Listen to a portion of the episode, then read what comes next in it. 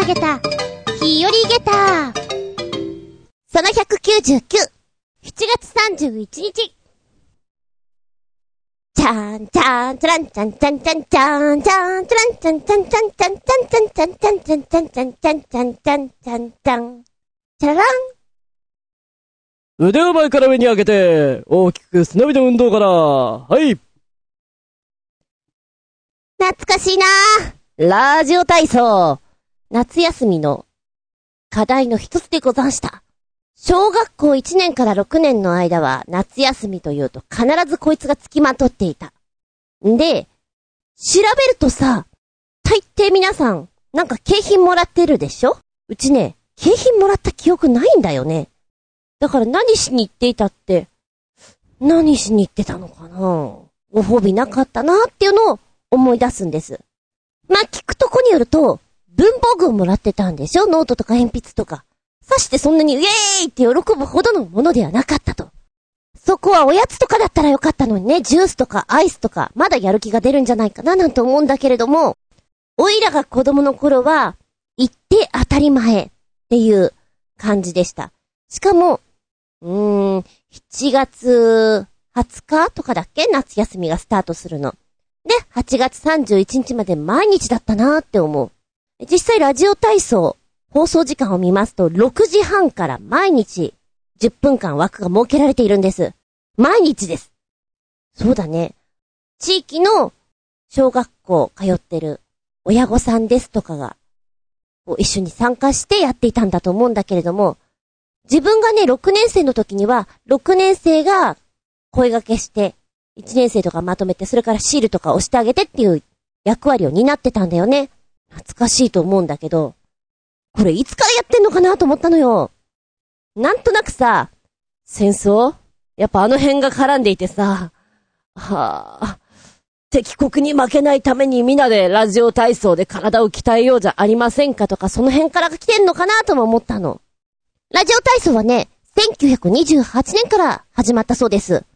昭和3年。だって。ラジオ体操ってなんとなく体育の先生が作ったのかななんて思ったらそうじゃなくてね、郵便屋さんが、もともとは簡易保険のサービスの一つとして行ってたそうです。国民の健康増進を目的として作られたものだということなんだって。ちなみに、日本で初めて夏休みのラジオ体操を始めたのは千代田区の佐久間公園だって。公園内にはラジオ体操発祥の地なんていう記念碑があるんだって。えー最初はね、交番に勤務する巡査さんが始めてたんだってさ、それが街全体主体になって行うようになっていったと。で、今は、うん、子供も少ないし、遊びに行っちゃってるし、塾もあるし、忙しいし、なんだかんだで、そんなにやってないそう。例えば夏休みの前半1週間、後半1週間とかさ、へえ、そうなんだ、それじゃ楽勝だな、なんて思うんだけど、夏休みになるとどうしてもダラダラしてしまう。それをダラダラさせない、規則化させるという意味もちょっとあったとか。あと怖いのがね、あの、昭和3年、昭和天皇が即位していた、そんな時期なんですけれども、うーん、国民に、交互家って言った時に、速やかに動くことができる。っていう、その表しでもあるみたいなね。今でも、あの曲流れたら、大抵の人は動けるんじゃないかなって思うのよ。そのぐらい染み込ませたっていうのはなかなかすごいこと。そして、時間の概念的なものはそんなになかったということなんだけども、6時半に起きて、そして9時からの会社っていう、そういう流れ的なものが徐々にでき始めた頃合いでもあるそうなんですね。うーん。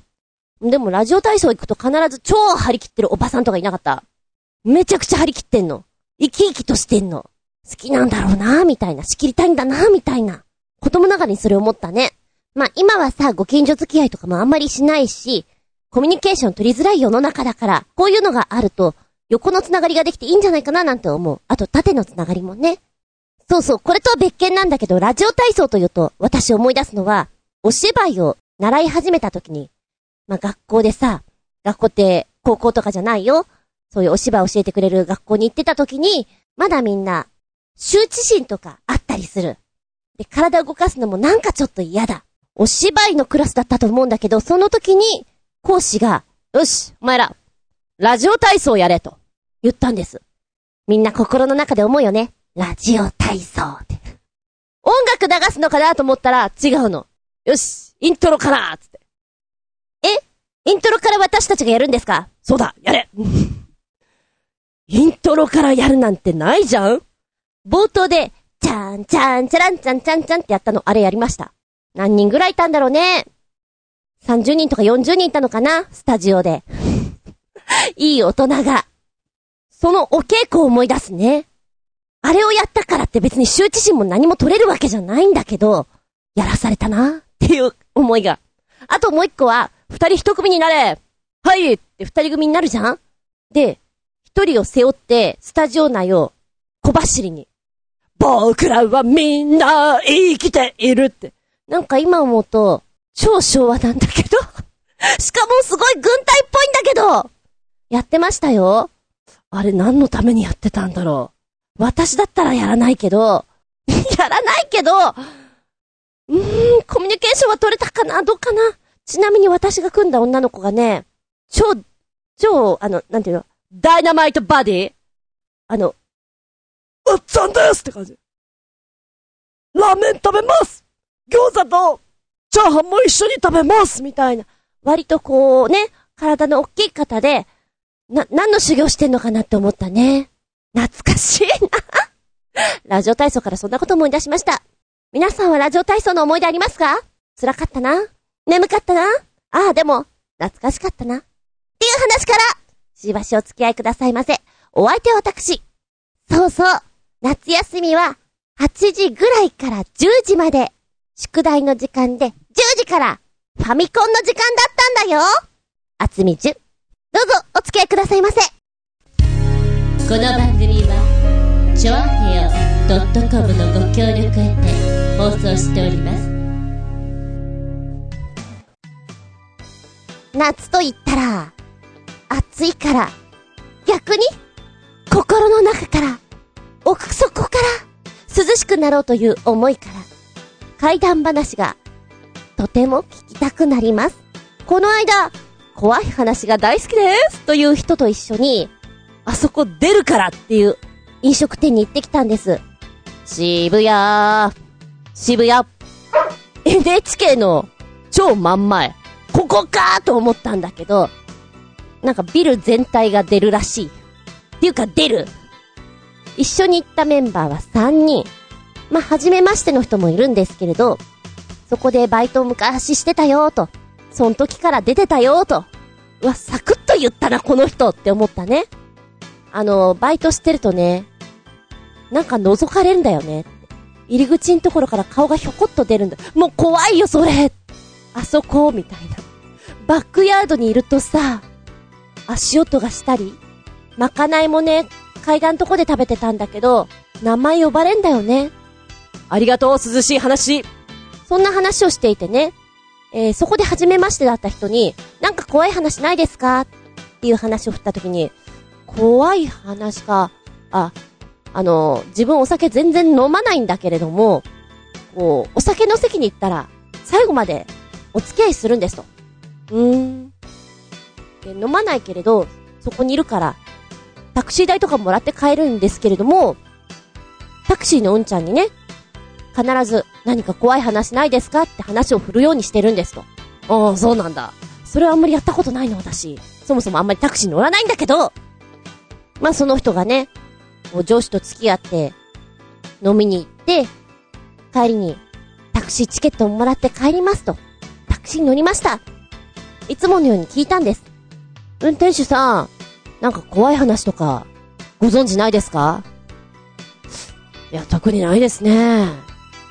まあね、タクシーのうんちゃんとかっていろんな経験してそうだけど、みんながみんな怖い話を知ってるわけじゃないし、そうだよね、なんて思いつつ話が終了になったらしいんですけれども、まあ家の近所着きまして、料金払って、ドアがパッと開いて、出るときに、あ、お客さん。はい。あのー、さっきね、言おうかな、どうしようかなってちょっと迷ったんだけど、バックミラー見ると、お客さんの横にもう一人いるんですよね。はい？いや、あの、もう一人いたから、ちょちょっと言えなくてね。って言ってドアがパタンと閉まって、ブブーって言っちゃったんだって。え？って思いません？残された方？え？あれ何？今のは気の利いた怖い話をしてくれたのか、それとも、マジで今、いるんかい？いて、こう、一緒に車から降りて、バックミラー見たら、あ、よしよし、もういないから言ってもいいかなって、あの、言いたいことを言って、料金、料金もらってブーって言っちゃったのかい？え、どっち？真意はどっち？って思いながらも、そんな話があったんですってニコニコ話をしてました。ちょっとゾゾッとしたね。場所も場所だから。ああ、この人は怖い話好きなんだなって。実際、自分がその話をされたら、ちょっとお家に帰るのが怖いかもよって思っちゃう。いたずらにずーっと独り言喋っちゃうよね。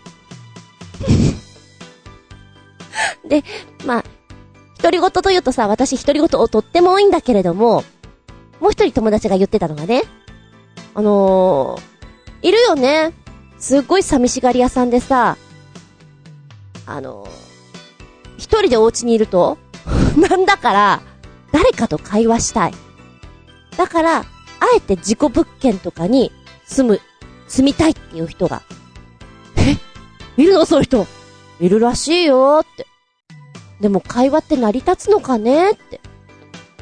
なんとなく、こう、霊的な方々って、自己主張をバンバンしてくる印象で会話って成り立たないのかなと思ったんだけど、意外にそうでもないらしい。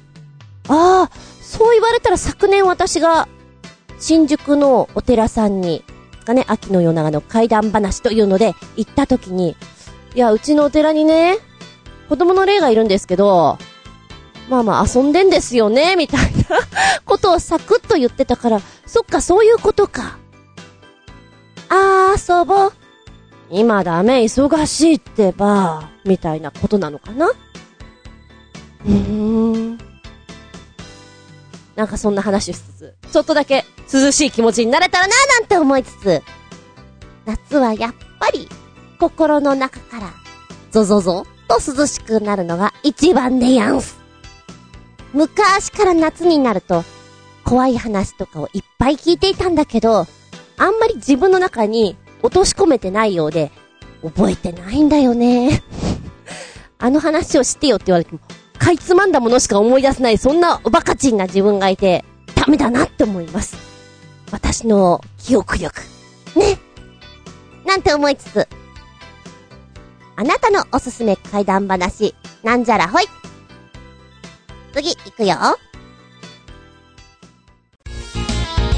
メッセージタイム鳥のこ渋谷にお便り、新潟県のヘナチョコヨッピーくん。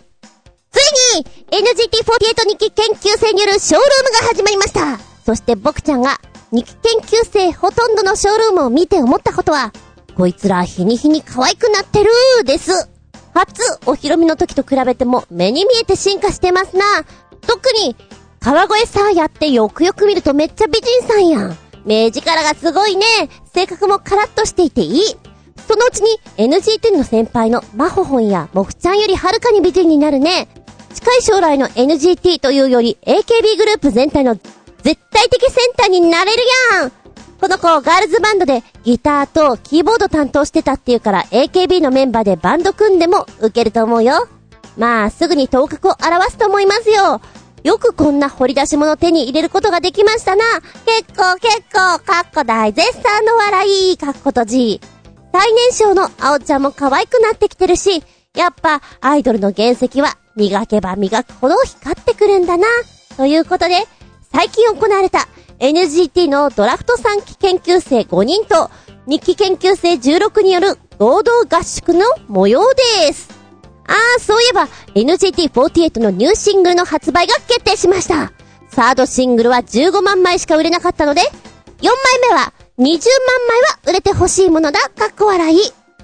ときましたな。はい、今つけてくれました、この、合同合宿の動画見てきました。10分ぐらいかな。うん。こんな感じでやってるんだっていうのが、ドキュメンタリー形式でね、出ているのがとてもわかりやすく。へー、体育館みたいなとこでね、あの、バスケの試合するときになんかゼッケンみたいにつけんじゃん。あんなのに名前が書いてあって。振り付け、ダンス、体力作り、やってるんだなーっていうのが面白いなと思った。そして、みんなの意識を高めるためということで、お寺さんの中でね、お掃除をしたり、座禅を組んだり、そういうこともやっていて。中には怒られるシーンもあって、そういうところで、あ、今のいけなかったんだなって気づけた人はそこで伸びるだろうし、何も感じなかった人は後で、ちょっと痛い思いをするだろうし、っていうのが見えてね、面白かったですね。うん。こういう合宿すっごい重要だなと思った。でも、支配人が意外と体育会系なんだね。はい、ラストスパートみたいな。体力作りの中で、縄跳びでジャンプをする。ジャンプでちょっとジャンプステップっていうのかな。ぴょっこたん、ぴょっこたん飛びながら、やってる。あれすごくいいなと思った。なんでも、アイドルちゃんっていうのは、ダンスをしながら歌う。体力が一番である。で、これをやってるみたいなのはね、真似したいと思ったね。うん。もう何でもいいからちょっと歌いながら縄跳びやりなよ、つって。息上がるだろうね。その中でもニコニコやってる人は、やっぱ、可愛いなって思っちゃう。そしてもう一本つけてくれてるのが、ニューシングルの発売が決定したことに対するご案内です。だがしかし、まだタイトル名とかは未定だよ。こんな感じでやってくよという方向性だけを出している。わかってるのは9月26日にやるということなんだね。うーん。新潟県のヘナチョコヨッピーくん。さすがです。ショールーム全チェックもう入っております。えー、川越さやちゃん。そうだね。すらりとしていて、日本的な美しさをすごく感じるなぁと思う。なんとなく、なぎなたとかやったら凛々しさがリーンと残りそうな気がするな。うん、そうだな。今、お写真見て思ったのが、お嬢様っぽいユリとかが似合いそう。サーヤお嬢様って言いたくなるような。そんな印象を受けますね。でもそうやってさ、ショールームとかをチェックしていて、どんどん変わってくの楽しいでしょう。そこなんだろうなと思う。リアルタイムに変化していくところが、楽しい、嬉しい、頑張れみたいなね。そうだね。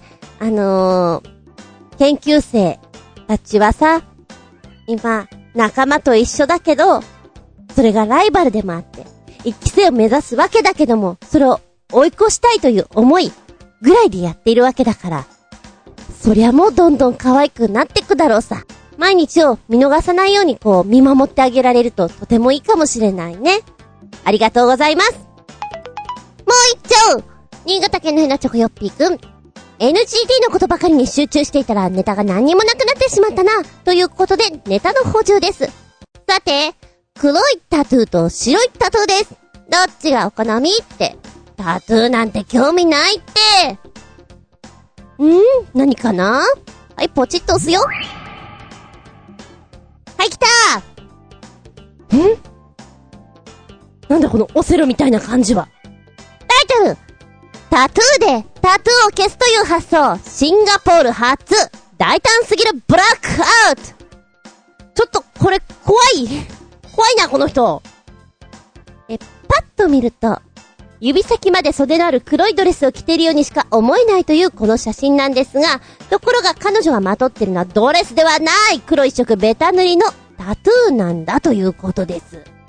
洋服を着ているような真っ黒ベタ塗りタトゥーええー、言うまでもなくこれはペインティングではなく、皮膚に直接彫り込んだ本物のやつっす。シンガポールのタトゥーアーティスト、チェストウィー氏によるブラックアウトが今世界中のタトゥーユーザーから注目を集めている名前の呼び方違ったらごめんなさい。なんかこれ見れば見るほどすごいな。おいらからしたら、病的な感じがして怖いんだけれど、これがアートであるという見方もできるのかもしれない。えー、内容戻るね。こちらのタトゥーなんですが、ただベタ塗りをしているわけではなく、一様に美しくデザインされたものなんです。タトゥーというとカラフルなデザインですとか文字とかいろんなものがございますけれども、今回のこのブラックアウト、ポイントやアクセントとしてのデザインは一線を隠しております。このビジュアルインパクト大なブラックアウトが新たなタトゥーのトレンドになるかといえば、どうやらそうでもないと。これ目的は何かというと、タトゥーでタトゥーを隠すことが目的。うわぁ、これ背中がすごいことになってんなこの黒いタトゥーなんだけども、おしゃれ目的っていうのもあるんだけど、一番の目的は違いますよ。一番の目的は、もともとあったタトゥーを隠したいから。例えばこのデザインも飽きちゃったのとか、なんでしょうね。やむを得ない理由から、それを消したいと思うこともある。たまにいるよね。えーと、好きな人の名前を入れてしまう。でも、その人と別れることになってしまったら、それ、どうするんでしょうと。そんな派手にお名前を入れてしまって、あなた、後悔しませんか？とか、あると思うの。おそらくそういうことかな。この人はすごいなどんなに、やむを得ない事情でこのブラックアウトをしてしまったんでしょうか。例えば、ふくらはぎなんですけれども、まるでブーツを履いてるかのようなブラックアウトです。あー、でも右の足を見るとすね毛がとっても気になります。このすね毛は剃っていただきたかった。これ、これはタトゥーじゃないよね。すね毛のタトゥーじゃないよね。えー、ぬ、うん、そろ 手なんかも、相当入れてたんだろうね。もともと入れてたタトゥーがね。それを消すためには、指先、第二関節ぐらいまでは、こう、ブラックアウトさせないと消えなかったんでしょう。今見ると、黒い、シックな、もうほんと手袋をしているかのように見えます。そこまでしたかったと。うーん。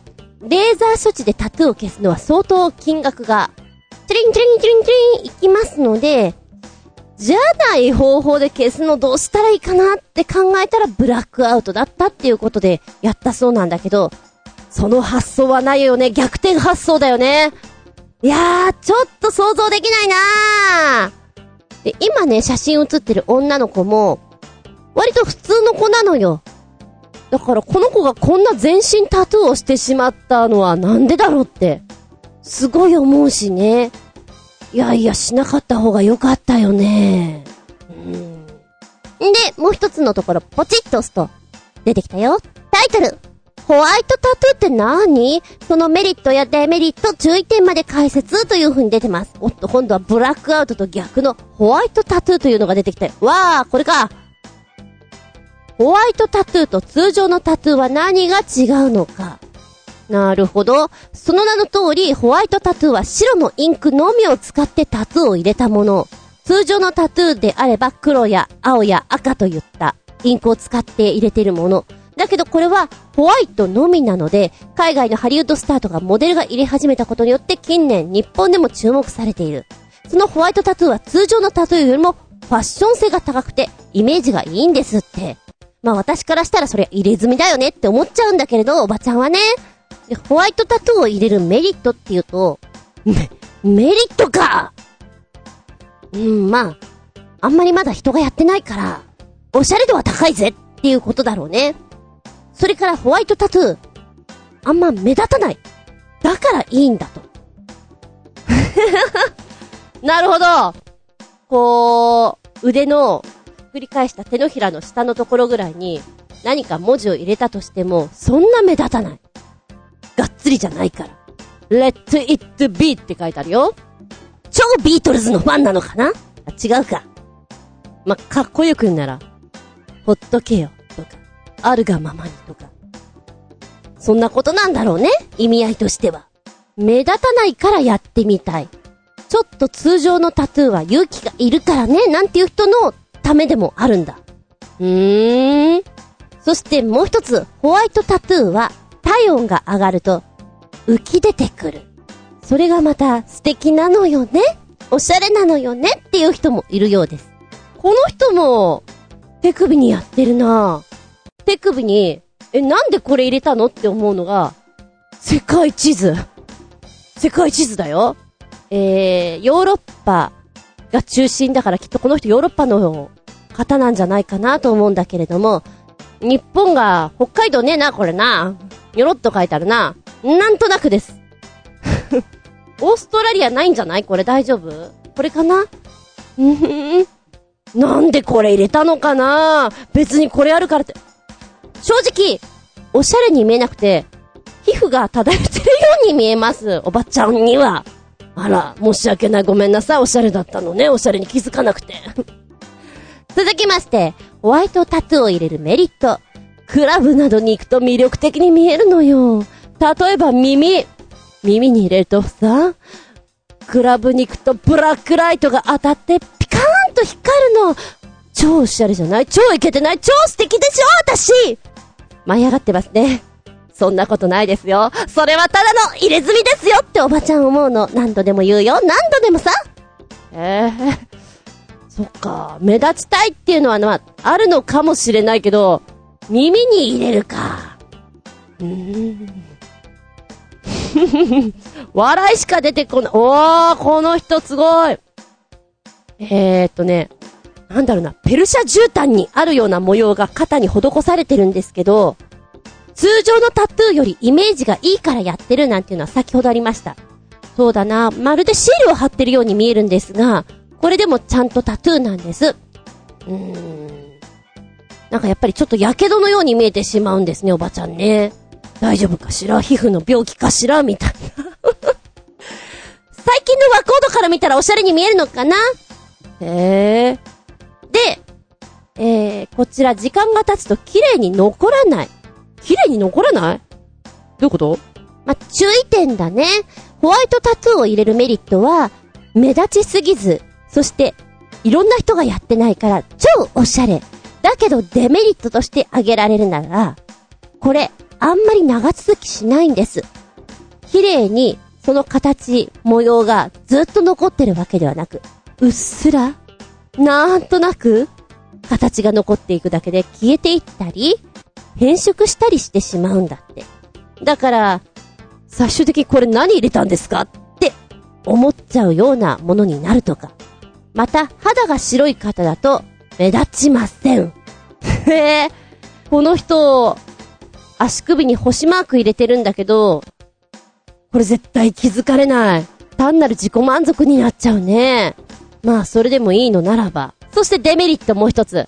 皮膚病のように見えちゃうよと、私が先ほどから言ってますように、ホワイトタトゥーっていうのはね、半透明の性質があります。どの色でも吸収しちゃうんです。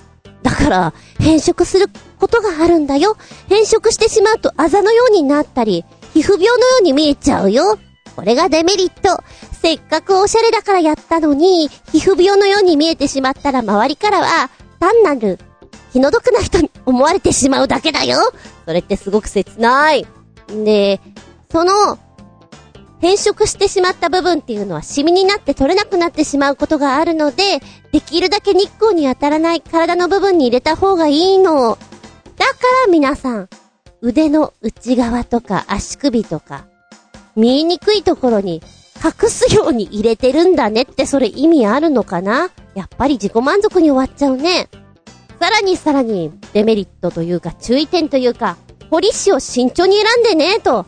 この彫師の技術が、やはり左右されます。この彫師が、お下手な方だと、悲しいことになります。でもそれはきっと普通のタトゥーでもそうなんじゃない？で、タトゥーは、おしゃれの感覚で、サクッと入れる人今多かったりする。だけどそれ、もう一回言う、入れ墨だからねピンポン公共施設に入れないことが多いですよ温泉とかね、プールとかね、サウナとかね、断られることあるから。だってそれ、入れ墨だから。そして二つ目、ピンポンピンポンジムの入会をお断りされちゃうから。そこも気をつけなきゃいけない。さらに、ピンポンピンポンピンポン就職や出世がちょっとできなくなっちゃうかも。ホワイトタトゥー見えにくいね、気づかれにくいね。でも、気づかれた時には、アウトだよなんて書いてある。そして、親族に結婚反対されちゃうこともある。保険に入れないこともある。マジで？病院で MRI 検査が受けられないこともある。なんで？あー、こんなこと書いてある。あの、インクの顔料にもよるから全部ではないんだけども、中には MRI 検査を受けた時に過電流が発生してしまって火傷を負ってしまう。だから、検査受けられないこともあるんだよって。そりゃね、チェックしに行ったのに火傷ってしまったら話にならんですな。うーん。さらに肝炎のリスクが高まるってなんかいっぱい出てくるね。怖がらせようとしてんな、これな。あとは普通のタトゥーもそうだけども、もし消したいって言った時に、除去する金額は高額になっちゃうよ。お値段、うーん、5センチ四方を除去するだけでも10万から20万はかかっちゃうよ。だけど、消したとしても跡が残っちゃうこともあるんだっていう風に書いてありますね。まあ、それはさ、例えば、ピアスとかやるときにも、そういうのをやってるとね、ばい菌が入ってさ、とか言われるのと同じだからどうしても入れたい人は、そういうことがあってということを意識した上でやるしかないからね。周りは怖がらせようとするのが主ですから。やりたければやればいい。あなたの体なんだから。とは思う。そうね。ちゃんと考えな。っていうことしか周りからは言えないかな。で、このサイト下の方にずっと降りていくとデザイン集があるんだけれども、目を見張るような、お綺麗なものから、どうしてそれ入れたのかな？どうしても入れたかったのかなって思うようなものもあって、おかしいです。ああ、これなんか消えちゃうんじゃないかなって心配になっちゃうのとかね。あるよ。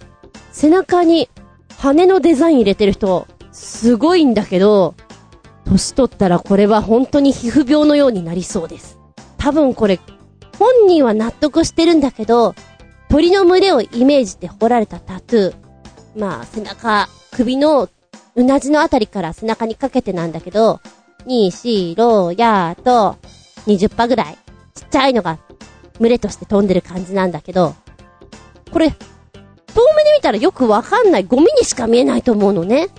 これは、タトゥーシールとかでいいんじゃないかなと思っちゃう。一番これ、不要かなと思ったのが紙飛行機。紙飛行機どうしても入れたかったのかな腕に。なんかの象徴なのかな手書き風のね、やつが入っていて。なんでかなとは思う。下手したらちょっと紙飛行機に見えないかないろんな人がいるね。まあ何か達成したいとか、願掛けでやってる人とかもいるのかもしれないね。ブラックタトゥー。うん、ホワイトタトゥー。いろんな思いがあるんだね。うーんって感じ。はい、最後にコメントとして新潟県のひなちょこよっぴくん。おまけの、スタジオジブリアニメタトゥーって、かわいいじゃねえよ。宮崎さんに許可取ってあるのか？かっこ笑いって書いてある。っていうことはすごいの来るんだな。よーし、ポチッと押すぞ。アニメ系はね、いっぱいダメなのあんじゃない？はい。出てきたかな？あ、動かないかな？これだこれだ。英語で書いてある読めないでも、スタジオジブリのキャラクターズタトゥーということで、絵柄が出ております。トットロ、トットロ。だね。はー。腕に、これ面白いなトトロなんだけど、森の中にいる感じで出されてる。わお。ちょっとこれはね、イタシャみたいな感じ？似せようと思ったけど、そんなに似てもいない感じ？腕にですね、カラフルなトトロがおりまして、いっぱいいるな、これな、ジブリさんの。ススワタリがいて、ラピュタの島があって、キキがいて、飛んでいて、顔なしの下に、これなんだろうな。千と千尋の神隠しの湯婆婆のあのお屋敷かな？あるのね。盛りだくさんなのね。トトロもいてさ。あ、ハウルの動く城もあって。えーと、これ右肩か。右肩ぐるっとジブリさんの絵柄が入っている超カラフルあんま似てない。痛いよ、これ。そして歪んだトトロ。あー。なるほどね。ジブリファンだったら、あー、こんなのいいなって思うような絵を見つけて入れてるんだね。トトロのファン多いね。あと、すす渡りって、コンペイトをご飯にしてるんだよね。千と千尋の神隠しに出てきました。足首の下の方かな？すす渡りがコンペイトを持っているところの絵とかがある。どうしてもこれを入れたかった。おお、足首に顔なしか。すごいね。これほんとリアルに入れてるのかな？いやー、すごいわ。宮崎ファン、ジブリファン、最強って思っちゃう。いや、もしかしたら探すと、日本のアニメっていうのは、やっぱり海外に多く持っていますから、ガンダムとかいそう。へー。いやいや、あのー、作品としてどんどん見てくの面白いよ。ふくらはぎに、魔女の宅急便のジジがでっかく、にゃーんって泣いてるような絵とかね。顔なしが多いね。ちょっと不気味な感じがいいのかな。また、すす渡りのコンペイトだ。え、これ。あー。あまりの下手さ加減でこれ何の絵かなって思うようなのもあります。もののけ姫の、なんだっけ、あのー、角がいっぱいあるやつ。あれとかある。名前が出てこなくてごめんね。多分一番偉い神様みたいなのいるじゃん鹿みたいな。あー、面白いわ、面白い。痛いなとは思うけど。いや、見てほしいです、これ。ちょっと、デザイン的に面白かったよ。はい。ありがとうございます。黒いタトゥー？白いタトゥー？でもそれ、入れずにメッセージありがとうございます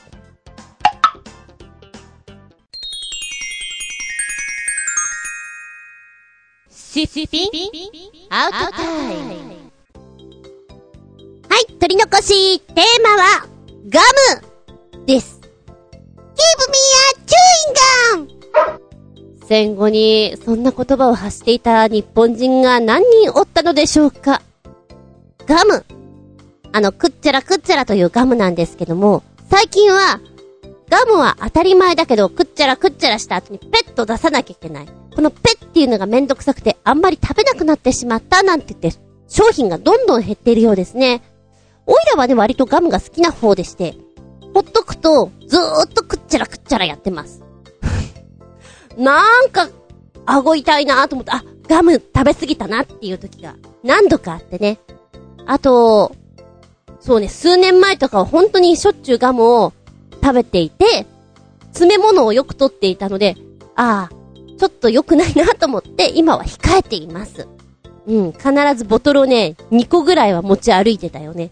眠い時に、ガムを食べるで、そのくっちゃらくっちゃらしてる時に、辛めのフリスクとか、まあ、ミントを口の中に入れるとさらに味が変わってくるので、そんなことをして継続させたりね。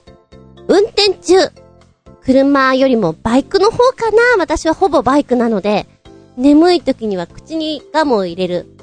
しばらくすると味がなくなってくる。でも、出すためには一回こう紙をゴソゴソ出して、ペッてやって、しまわなきゃいけないじゃんそれがめんどくさいので、もうどっかポケットとかにガムをいっぱい入れとくのよ。眠くなったらそれをどんどんどんどん口に入れてく。3個、4個。そうするとお口の中が大変になってね。眠気防止に使っております。顎の強化をいたずらにしております。おいらが子供の時にはガムって言われると種類も本当に多かったと思うの。板ガムもそうだし、キューブ状のガムとか、丸っこいガムとかもいっぱいあった。でも、やっぱり買う人が少なくなって、ソフトキャンディーとかグミとか、そっちの方が主流になってきてるので、だいぶ減ったんじゃないかなと思います。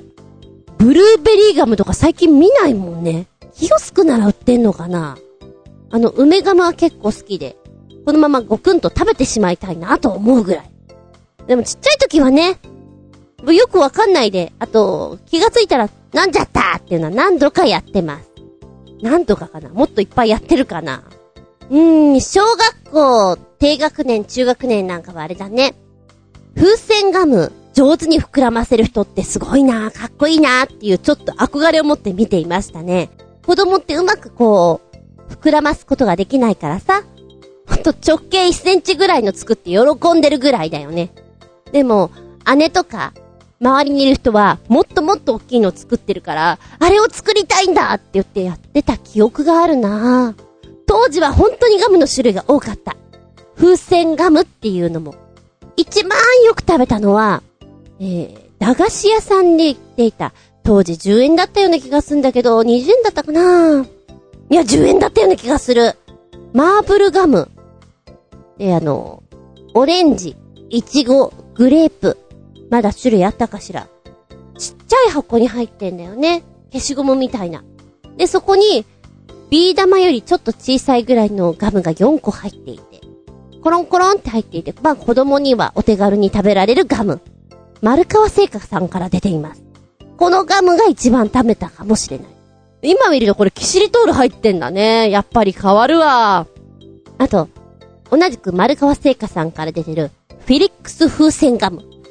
これも10円か20円だったような気がすんだよな。包み紙を取ると、パキって2つに割れるぐらい。だから2回食べられるような感じのガムだったんですよね。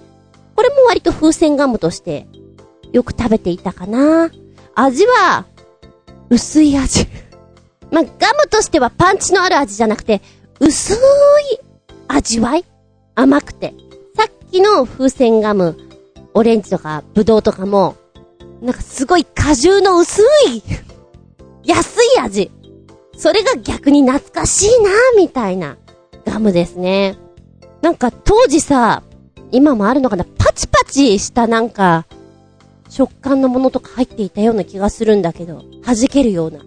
そんなガムもあったり、綿菓子みたいな、まあ感じなんだけど、お口の中にいるとガムに変わったりとか、面白いのがいっぱいあったなっても、でも体には悪そうだなって思うんだけれど、やっぱね、今もそうなんだコーラ味がすごく好きなので、コーラ的なものはとても、喜ばしく食っちゃ食っちゃってやってましたね。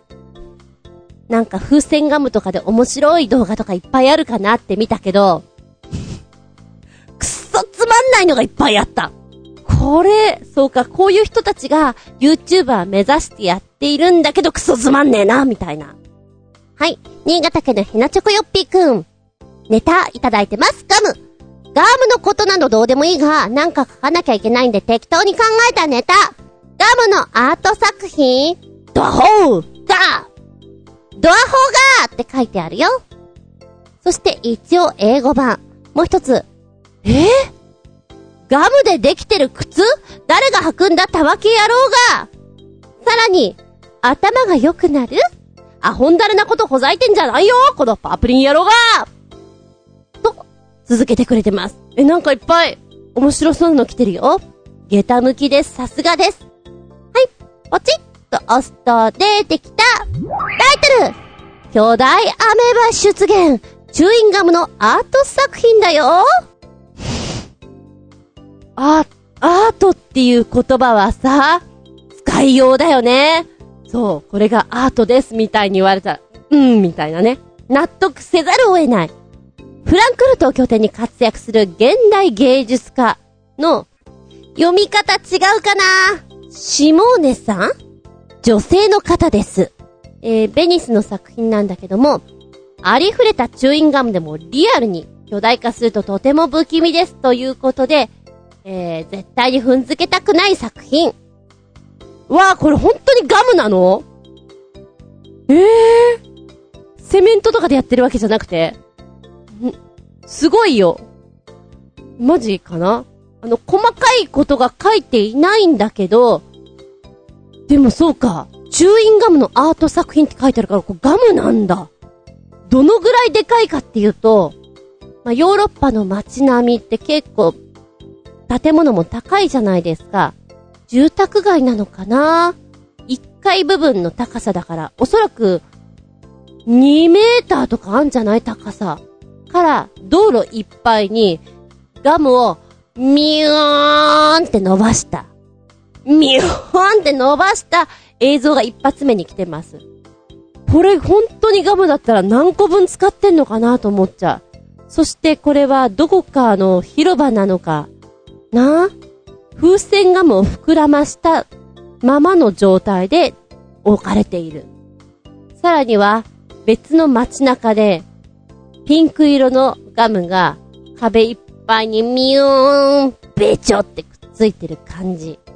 路地裏に風船ガムがまん丸と膨らんで当選棒している絵などがあります。面白いけど、どうなってんのこれ。まあ、固まらせてるんだろうけれど、触ってみたい。ちょっと私、子供なところがあるので、こういうのべちゃってやってみたい。どんな感じなんでしょう。でも、まあ、ガムだからそうやって話題性が出たのかな？ガムじゃなくてもいいんじゃね？って思っちゃうんだけど、正直ね。うーん。英語版もありますよ。え、英語が得意な人は何かヒントがあるのかしら、これに。あー。あの、英語版の方はね、シモーネさん？これおそらく、うーん、こんな人だよっていう、なりわいというか、書かれてるんだと思います。ちょっと今読む気がないんで、頑張れば読めるんだと思うんです。で、その下に、今見てなかったお写真も、追加してあります。ちょっと、面白い。あ、なんかね、街の中に、ガムで作った穴ぼこがあったりとか、ビルの上から、ドワーって、ガムの滝が流れ出てたりとか、お部屋の中にガムで作ったテントのようなお部屋があったりとか、よく考えてるなぁ。違う意味で感心しちゃう。ちょっと動画見てこようっと。あ、うん。あの、全然何言ってるかわかんなかった。制作風景とか出るかなと思ったけど、それもなかったので、まあ、この動画は、そんな感じっす。見たかったら見てみて。そして二つ目に、ガムでできてる靴っていうのとっても気になる。タイトルチューインガムをリサイクルして作られたスニーカー、ガムシューだよガムシューお口が寂しい時のお供だよ、チューインガムは。多くの人に親しまれてます。時には吐き捨てられたガムを踏んづけてしまってさ、靴の裏にくっついてべちょっと汚くなってしまう。そんなこともあった。だからあの、シンガポールなんかでは、ガム売っちゃうのダメなんだよね。ガムを食べるのも禁止。っていう風になってる。えー、オランダの首都アムステルダムの都市キャンペーンの中で、このガムをリサイクルしちゃって、シューズ作ろうぜっていうわけのわかんない企画が立ち上げられたわけだ。ガムシューは、真っピンク、ショッキングピンクって言っていいかな。ソール部分にガムをリサイクルしたゴムを使ったスニーカーとなってます。厚めのソールにはガムシューと文字が刻まれてる。あ、こんなこと書いてある。アムステルダムでは1年で約1500トンのガムが道路にペッと、ペッペッと捨てられている。これを取るためには数百万ユーロの費用、数億円かかりますよ。これをかけて除去しているんです。ガムシューはそんなガムをリサイクルして作る。約1キロのガムから4足のガムシューが作られるということで、マネージングディレクター兼デザイナーのアナブレス氏は、私たちはガムの原料に合成ガムが含まれていることを知りました。その組成を分解することで新しいタイプのゴムを作り出すことに成功したんです。ということで、ガムシューのソール部分には、リサイクルされたガムが含まれている。その比率は全体の20%。今こちらの写真見ますと、ガムシューのお色は、ショッキングピンクとブラック。で、そこの部分がブラックなんだけど、ピンクになってる。ちょっとかっこいい感じだね。派手なんだけれども。で、そこの部分が面白いなと思ったのが、正確に言うとアムステルダムに吐き捨てられたガムが元となって作られている、そのリサイクルゴムからソール部分ができているということで、靴の底には運河が張り巡らされたアムステルダムの街並みが刻まれています。あー、だからこんな面白いデザインなんだっていうのがね、ちょっと地図みたいなね、可愛らしい感じを受けます。えー、派手なんだけど面白いよ。この靴はさ、今までは単なるゴミとして街中にくっついていたガム、ぽいぽい捨てられていたものを無駄なく使って、次なるものにリサイクルしてみんなに知ってもらって使えたら、それは素晴らしいことだよね、ということで、本年7月、だからもう売り出されてんのかな？まあ、ガムをリサイクルして作られたその、ゴムの部分ですけれども、特に履いていてベタベタするとかそういうことがあるわけではないので、もう普通のシューズとして履いていただいて大丈夫です。人気はどうなのかな？もしかしたら、これからはガムシューだって、ブレイクするかもしんないしね。そういうのわかんないよね。うん。ちょっと気になるなと思います。ガムシュ。いろんなこと考えるね。でもそんなに街中にペッペッペッってする、うんだ。あ、でもいるよね。日本人の意識として、ガムとかをこうペッてやってしまうと街中汚くなるからしちゃダメっていうのはやっぱり認識にあるじゃん。ポイ捨てダメっていうのは。やる人はやるけれど、心の中にはちゃんとその言葉って響いてると思うのね。でもヨーロッパってゴミがすっごい落ちてるっていうね。気にしないでポイポイするって。それの現れなのかなっていうのはちょっと読んでて思いました。うん、面白いな。日本にも来るかな？どうかな？ありがとうございますね。さあ、最後につけてくれたのがこれ。頭が良くなる？魔法のようなガム。Think Gum。いろんなものが出てまいりました。これはアメリカの大学生にとって大量の課題をこなしていくこと。それってすっげえ大変じゃん？それを助けてくれる魔法のようなガムだよ。それがシンクガムって言うんだよっていうことで、学校の売店で発見したんだって。なんだろう？このパンを食べると頭が良くなる。暗記力が高まるよっていうパンとかって、コンビニに売ってたりするよね、スーパーとかに。ああいう類なのかな。えー、このシンクガムなんだけれども、たまたま売店で見つけた方が記事にあげてるようでして、アメリカ人っていうのは、学校でものすごい課題が出ると、よく言いますよね。このシンクガムは、脳の集中力と記憶力を引き上げるために作られた脳活性化ガム。ノンシュガーでペパーミント、ローズマリー、ガラナー、ハコバー、イチョウなどのハーブを適切に調合して作られています。なんと、スタンフォード大学の医学部の学生によって考案されたんだ。2007年から販売しておりまして、すでに200万個売られているそうです。効果は研究の中で証明されてまして、これはいけるということで話題になってんのかな？うん。このシンクガムを与えられた学生グループと普通のガムを与えられたグループが、それぞれ実験としましてテストを受けたそうです。集中力と記憶力を測定したところ、シンクガムを食べた学生グループの方が、やはり普通のガムを食べていた人たちより25%以上多くの知識を記憶していたということなんです。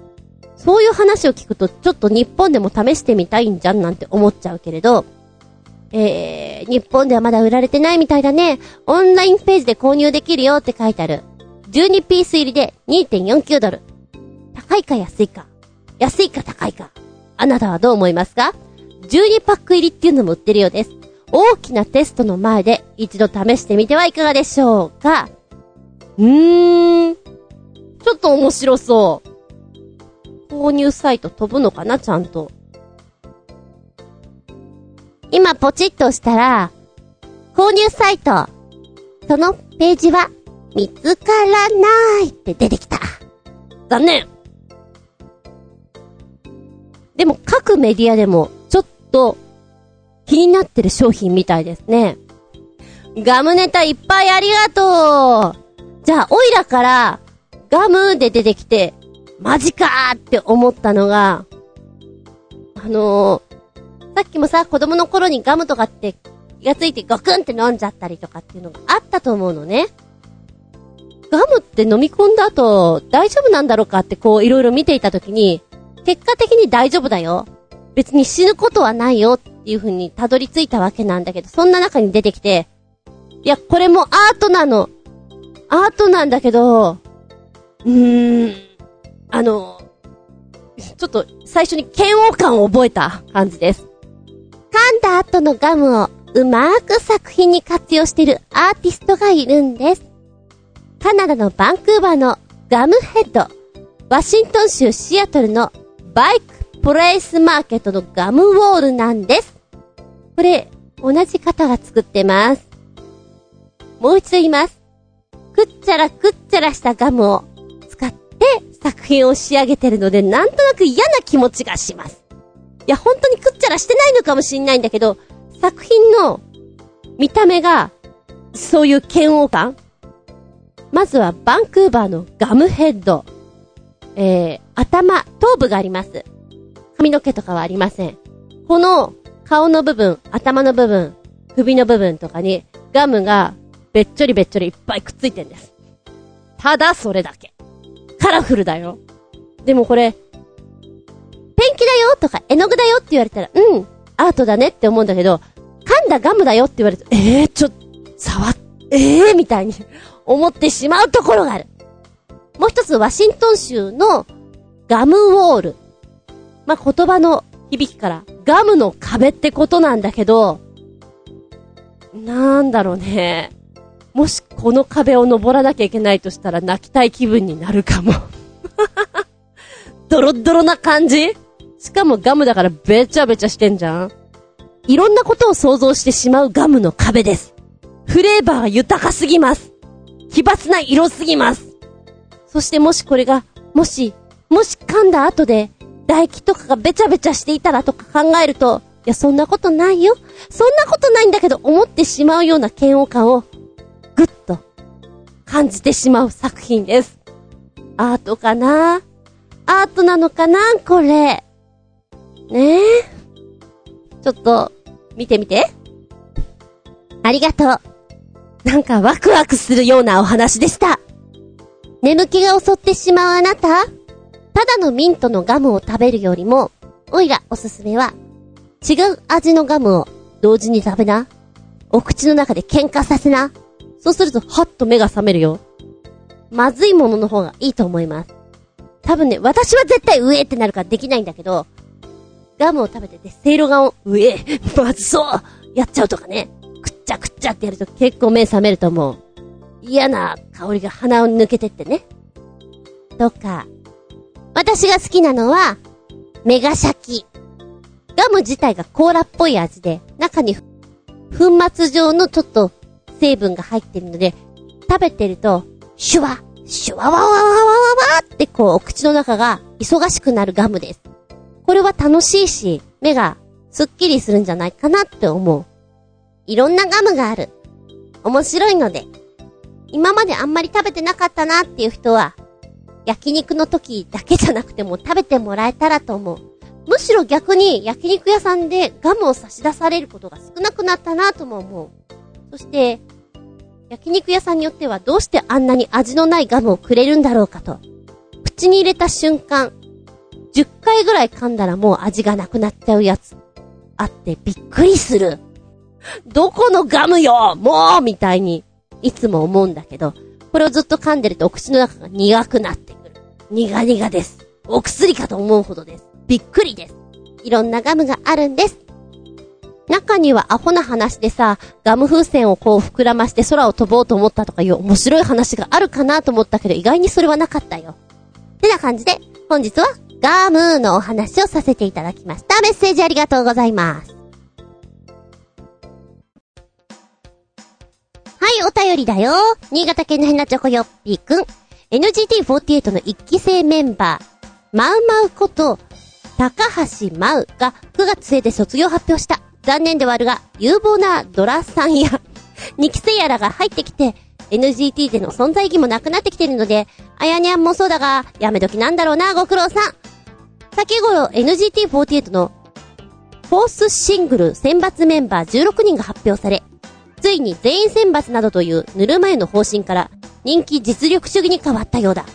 選抜メンバー16人は6月の世界選抜総選挙にランクインしたメンバー14人と、ランクイン圏外だけど、その中で最上位だと思われる菅原莉子、それに AKB 兼任の柏木由紀で締められ、妥当といえば妥当であり、落選した不人気1期生メンバーは次頑張ってください。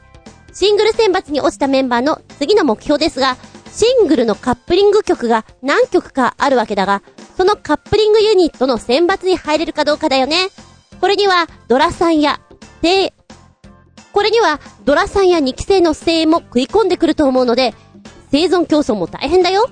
要するに、近いうちに卒業する1期生メンバーがいるって予想できるってことですよ。かっこ笑い。大変残酷ではありますが、自分の居場所がなくなるのであれば、それも仕方がないことです。辞めるのが嫌なら、どんな屈辱的待遇が待っていようが、自分からは絶対に辞めるとは言わないことです。AKB グループは自分から辞めると言えば、引き止めたりはしませんが、いくつになろうが、自分から辞めると言わない限り、辞めろとは言いませんからね、かっこ笑い。そうなんだ。いやーね、身体は考えると思うよ。このままいていいのかな？どうなのかな？うーん。卒業？みたいなね。はい、今、この、シークレット動画みたいな感じでね、今明かされるメンバーが、みたいな感じで、選抜メンバーが、ドン、ドン、ドンと出てくるわけですよ。見せ方上手。で、引っ張り具合もなかなか面白い。ロケ地は、にょにょにょにょにょにょみたいなね。うん。期待高まらせる感じだよね。で、今こう、選抜メンバーの写真が出てきたときに、ああ、やっぱり、あの、やっぱり、ドラフト3期生？それから、2期の研究生？顔つきが全然やっぱり、ああ、こうやって違ってくるんだなと思って、そりゃプロのメイクさんにやってもらって写真撮ってもらってこうなるんだろうけれど、こなれてるなと思って。でもすぐだろうね。うん。今写真撮った時の、この、ぐっと出てくる感じは、やはり、ああ、先輩って違うねって思った。そこに、新しい子たちは、どんどん、そうなっていくわけだから、面白いなとも思ったし。荻野ゆかさんセンターということですか。うん。あの子じゃなきゃ、務まらないよ。そう言わせる。そう思わせる力が。どうなるんですかね？小出しに情報が出てくる感じで、期待高まりますか ?4 枚目か。ねやっぱり自分のパートがどこになるのかなとか、気になっちゃうもんね。次なる情報が出るのを、皆さん首を長くして待ってることでしょう。メッセージありがとうございます。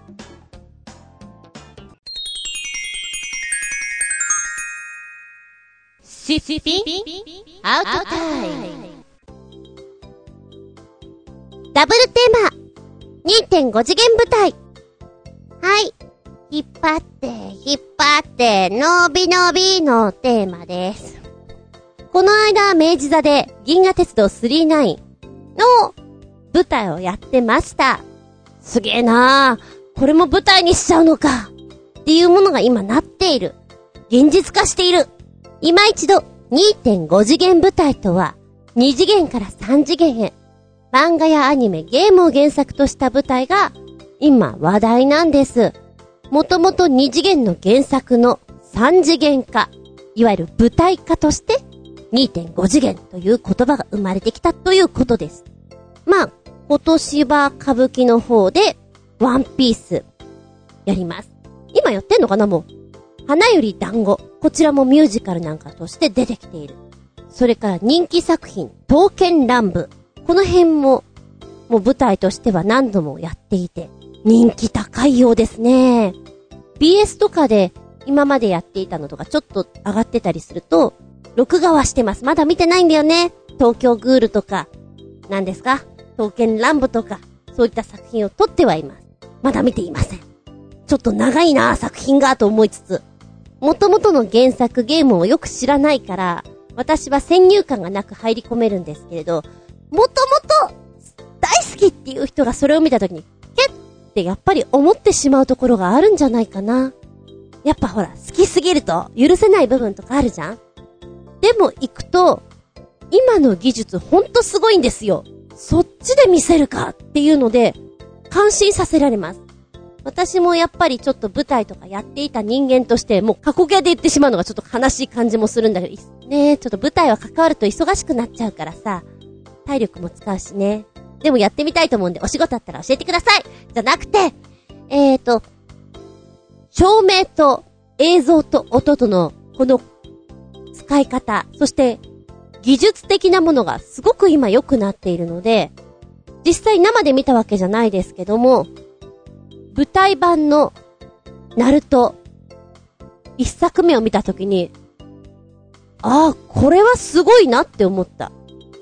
好き嫌いは置いといて、こういう見せ方、こういう表現があるっていうのは、びっくりたまげったってね。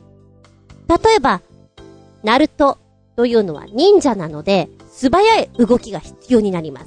飛んだり跳ねたり。分身の術、多重影分身というのをナルトは使うんですけども、こういうのはどうやって使うのかな私の中では、他の役者さんがナルトに扮していろんなところから出てくるんだろうなって思ったの。そこは、プロジェクションマッピングを使ってましたね。わっと。そして、素早く動くところはトランポリンなんかを使って、アクションが得意な方々は、右に左にポンポンポンポン出てくる。目まぐるしい感じで動く。あ、忍者っぽいな。そして、向きを変えることによって、こちらから見ているのが、上から見ている目線になったり、いろんな角度から見せるという技を、面白く使ってるなっていうのは感じました。見るたんびにちょっと勉強になるんだよね。へえ、この、こういうのもあるんだ、みたいな。演出は勉強してると思った映像を、そして原作をすごい見てるなって。もちろん喋り方、声のトーン、これも原作に近い方を選んでるんだよね。だから私からしたらそんなに変じゃないかなって思う人がキャスティングされてると思います。しかしやっぱりそれも、こう予算だよね。こう予算があってしっかりできてるなっていうところもあれば、低予算でやってるところは、おいおいどうした？そのキャストでいいのか？うーん、脚本にまずくないか？っていうのも、あるだろうしね。あいたた、みたいな。だから今後どこまで行くのかっていうのはちょっと楽しみなところでもあります。広がりが出る分。では、ここでちょっとメッセージいきたいと思います。新潟県のヘナチョコヨッピーくん、取り残し、伸びて伸びて伸び伸びでごめんなさい !2.5 次元舞台日常生活を描いた漫画とかアニメの舞台化は普通にあり得ますが、大人気のアクション系や SF 系漫画やアニメの舞台化など言語道断。いろんな特殊な映像表現や技術を駆使するからこそ、スケールの大きな SF とか、アクション超大作の映画ができるのであって、生の舞台でそれが再現できるわけではないんで、無理でゲスなそんなにアクション系や SF 系漫画アニメを舞台化したければ、朗読劇でもしたらどうだい？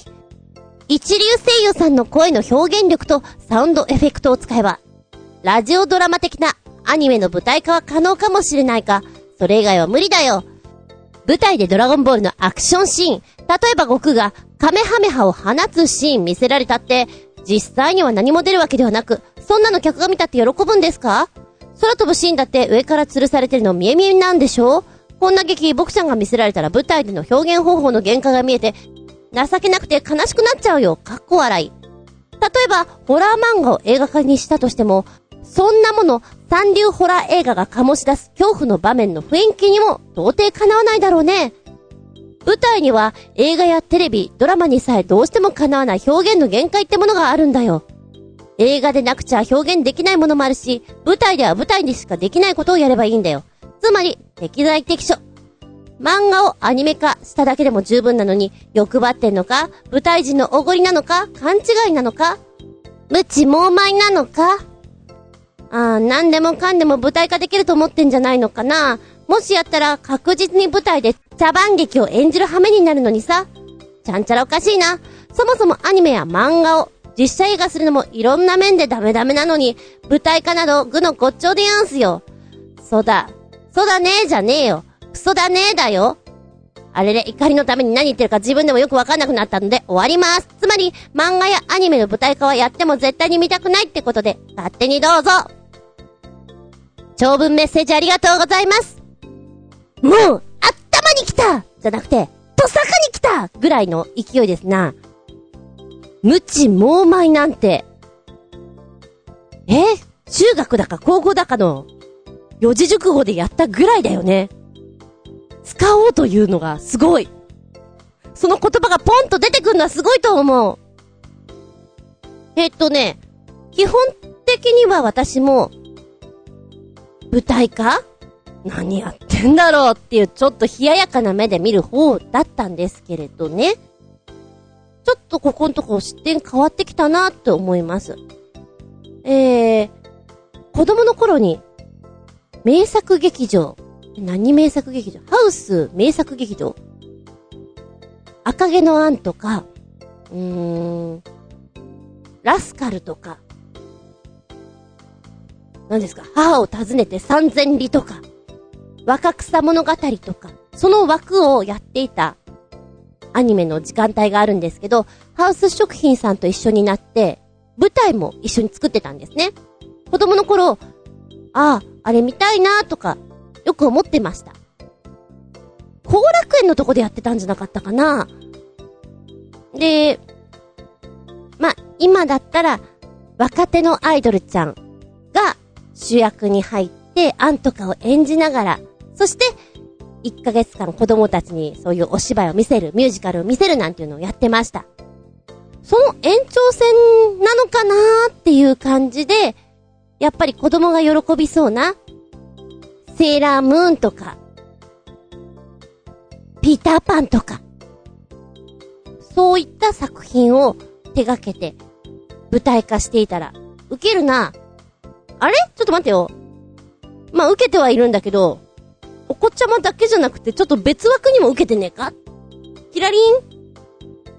これはがっぽり儲けられるんじゃね？キラリン？みたいなのがあるんじゃないかなと思う。過去に遡ると、うーん、おかしいな何やってんだろうって私もその時思った。スマップがデビューして、しばらくして、セイントセイヤの舞台に臨んだんですよね。私、セイントセイヤすごく好きだったんで、おうおう、何やってくれてんだいって思ったんだけど、うん、正直、こう、ジャニーズってジャニーズの世界だけで固まってしまうものがあるから、じゃあそこにプラスアルファのお客さんを取り込めたらいいなっていうのは絶対あると思うのね。で、普通に舞台を作る人たちもやっぱり制作陣も、いつものお客さんじゃなくて新しい人たち呼びたいなっていうところで、これはいい何か見つけたんじゃないんですか？ねえ。車田先生みたいなのがあったんじゃないかなというのはちょっと感じます。だからちょいちょい、え、それ舞台化しちゃうの？何やってんの？っていうのは本当にあったと思う。でも、うるせえ奴らとかさすがにやらないんだね。可愛い女の子がああいう格好してたらなかなかウケんじゃないかなって思うんだけど。で、本当に私もなんか目くじらを立てたかのように怒ってたんです。そんなの舞台にするなと思って見ていたんだけども、生じゃないんだけど、そうね、その、ナルトの舞台を映像で見たときに、あ、これはすごく、今変わってきてるなっていうのを感じた。演出面、技術面、工夫がすごいされていて、そして役者陣も 本当に君たちそっくりな人選んできたな。でもやっぱりできないところはできないからさ。そこはお客さんとのコミュニケーションで、無理のないように楽しませるようにやってた。だからいろんな場面でね、工夫してるんだよね 痛いなぁ、それはやめといた方がいいよっていうのも本当に肝心だけど、その、あの、やっちゃった失敗感も、今思うと面白い。ルパン三世は舞台化しちゃダメだと思うよ。一生懸命と、ザーンとか言ってんだけど、単なるモノマネにしかなってないからね。いやー、それはダメだったでしょうみたいなね。逆に面白い。突っ込みどころ満載で。っていう風に見ていただけると楽しめるんだけど、やっぱ、すっごい好きな人は許せなくなっちゃうから。それもわかる。うん。で、声優さんがお声を当てれば、それはもう完璧なものになるよね。で、今、やっぱり声優さんなんだけれども、ちょっと役者としてもやってる人なんかは、出てたりするよね？舞台に。ああ、これ面白いなって思う。自身の声を当ててたりする、当ててるっていうか演じてたりするんだみたいなのは、まあ、ある意味、特別な感じがしていいなと思う。で、これまた映像なんだけど、ああ、また再演があったら見てみたいなと思ったのが、あずみ。元は原作、漫画ですよね。で、映画化されて、舞台化されて、なんだけども、上戸彩ちゃんがやって、黒木メイサさんも舞台やって、で、この間映像で、河合里奈さんがやってるのを、ちょろっと見たんですよ。ああ、すごくいいなって思った。迫力あって、キレがとてもいいなって思った。久々に生で見たいなって思った作品。確かに難しい面はあるんだけど、そういう日本独特の盾とかをうまく駆使した舞台でもあるので、これはありだなって思ってる。あずみ。えーと、3、2、3年ぐらい前だよね。これもちょっとやっちゃった感たっぷりやったんだけども、パタリロという漫画が、え、70年代とかなのかなすごく流行ったアニメ、漫画なんですけれども、これを舞台化しちゃおう。しかもミュージカルにしちゃおう。言ってちょっと話題になりました。その後その、情報を聞かなかったから、多分あんまり良くなかったのかななんて思うんだけれども、チャレンジ精神が半端ないなと。加藤亮さんがパタリロを演じたんですけども、ルックスがね、割と似ていて、もう、そうね、コスプレだよね。そこまで行くと。だからお客さんとかはキャーキャー言うし、楽しんじゃうし。っていうところの見せ方が上手だなと思った。ちなみに、えーと、加藤亮さん、ナルトの舞台を、まあ映像で見たときに、ナルトを知らない人はごめんなさいね。倍化の術を使う長寿をやってたんです。なかなか似合ってまして、え、倍化の術とかどうやって使うのかなと思ったら、おーそう来ると思わなかった。いや、お見事です。山田くん、座布団っていう感じでした。ナイスアイディアがいっぱいあったね。うん。そうだな。あのー、現代物、それから時代物とかは割といいんだけど、近未来物とかは、ちょっと、うーん、難しいかもしれないよ。だからガンダムとかはやらない方がいいかもしれないよ、とは思うね。おかしなことになっちゃうから。うん、だがそろそろ、あの、名探偵コナンとか、あの辺だったら舞台化しちゃいそう。イケてそうな子役ちゃんと、今、イケメンと言われる高校生なんかを使っちゃって、それこそ子供店長が、イケメンになってきてるでしょ？ああいう子とかを使ったりすると、話題性は出るよね。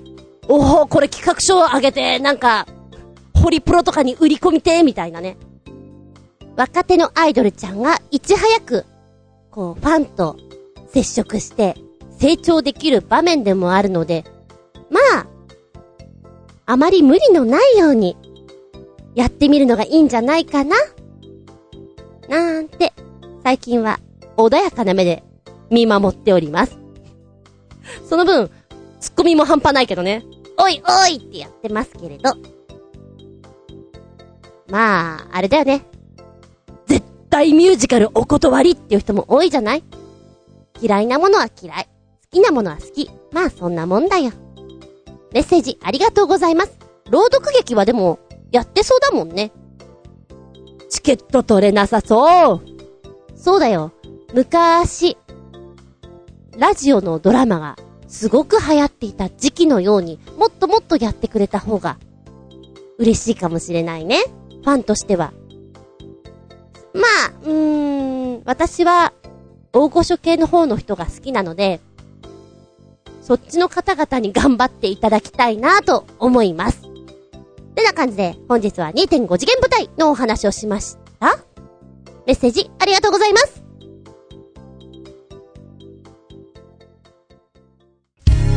この番組は、ちょあへよ .com のご協力へて放送しております。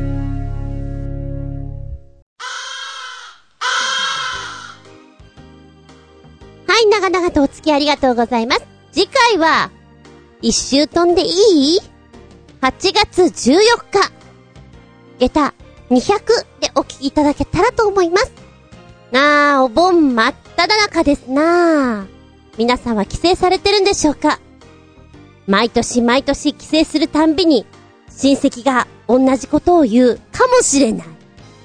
じゃあ、テーマは、割と具体的に言っていい？心がほわっとなる、お化けが出てくるお話。ゴーストでもいいよ。えーと、通常夏場所。夏場所って何ですか？残ったいや、そうじゃなくて 夏になるとやっぱり暑いからさ、怖い話、ゾゾッとする話、寒気が、チキン肌が、とか、そうなってしまうようなお話をしたいんだけど、お盆だからこそ、こう、ほわっとあったかくなるような作品を知ってたら教えてほしい。身の回りであったら教えてほしい。と思います。それは物語でも、それは小説、漫画、それからゲーム、映画、何でも良いです。もちろん実話でも。夢枕の中でも、それはありかもしれません。そんなお話をしていきたいなと思います。お便りは、チョアヘオホームページ、お便りホームから入っていただきますか、もしくは私のブログ、ズンコの独り言の方にメールフォーム用意してございます。こちらご利用くださいませ。でなければ、直接のメールアドレスでも結構です。全部小文字で、geta アンダーバー zun アットマーク yahoo.co.jp geta アンダーバー zun アットマーク yahoo.co.jp こちらまでお願いしますね。心がほわっとするような幽霊が出てくるお話。かなでは次回は8月14日日付が変わるその頃にか日付が変わったその頃にかお聞きいただけたらと思います。長々とありがとうございます。ここまでのお相手は私。反省します反省しますもう反省します !4 時半に寝ると、日中眠くてしょうがないよ。もう反省しますそんな時間に寝ません厚み純でした。見舞い聞く舞い話す舞い。ずんこの話も、もうおしまい。さらばじゃドロロンドロロンエンマくんっていうのが昔あったよね。